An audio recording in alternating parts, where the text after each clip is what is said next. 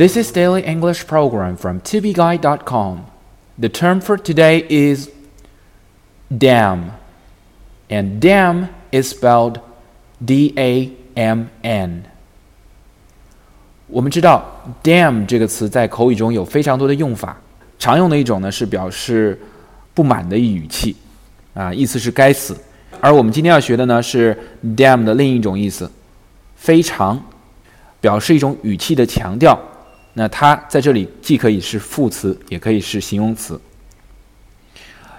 Damn is used to emphasize what they are saying. As it turned out, I was damn right. 事实证明我是对的。As it turned out, I was damn right.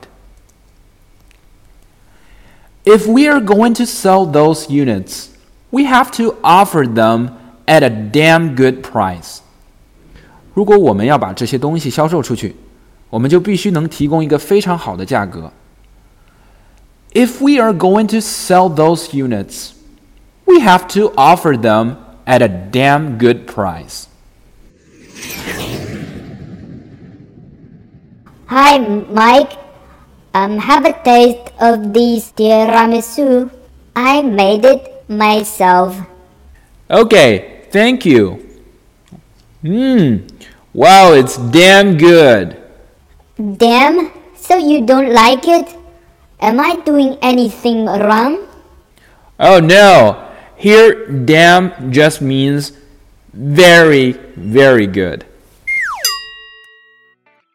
For more video series of my show, please check out my website at tubeguy.com or follow us on WeChat.